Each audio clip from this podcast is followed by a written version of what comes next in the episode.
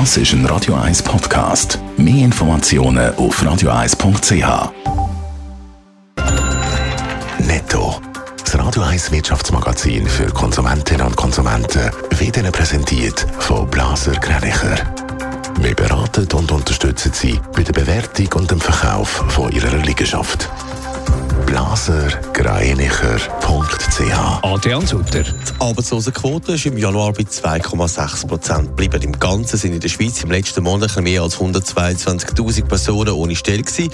Das hat der Staatssekretär für Wirtschaft SECO mitteilt. Der Gesundheitsminister Alain Berset muss Kritik vom Gewerbeverband und GastroSuisse einstecken. Der Bundesrat hat in der Pandemie das Gleichgewicht zwischen Gesellschafts- und Wirtschaftspolitik verloren. Der Schwerpunkt sei zu fest auf der Volksgesundheit gelegen, haben sie im NZZ-Interview gesagt. Vor dem Bundesstrafgericht Venezuela fängt heute der Geldwäscherei-Prozess gegen ehemalige Kundenberaterin von der Credit Suisse und drei weitere Personen an. Es geht um mögliche Beziehungen zu einem kriminellen bulgarischen Netzwerk, das mit Kokain gehandelt hat.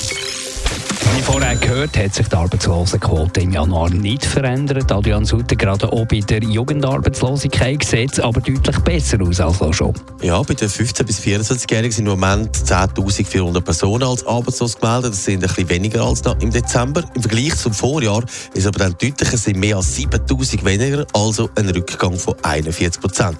Bei den 50- bis 60-Jährigen ist die Arbeitslosenquote praktisch unverändert, aber im Vergleich zum Vorjahr ist es auch eine deutliche Abnahme. Es sind mehr als 20 20 weniger als arbeitslos gemeldet. Wie sieht es eigentlich Corona-bedingt aus? Merkt man da auch noch etwas? SECO weist einmal die abgerechnete Kurzarbeit aus. Bei den Zahlen vom November sieht man, dass noch 44'000 Personen von Kurzarbeit betroffen sind. Die Zahl der betroffenen Betriebe die hat sich auf 7'400 Einheiten verringert.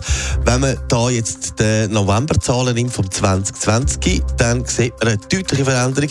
Dort sind nämlich fast 300'000 Personen von Kurzarbeit betroffen gewesen, und das bei über 34.000 Betrieben. Netto, das Radio 1 Wirtschaftsmagazin für Konsumentinnen und Konsumenten.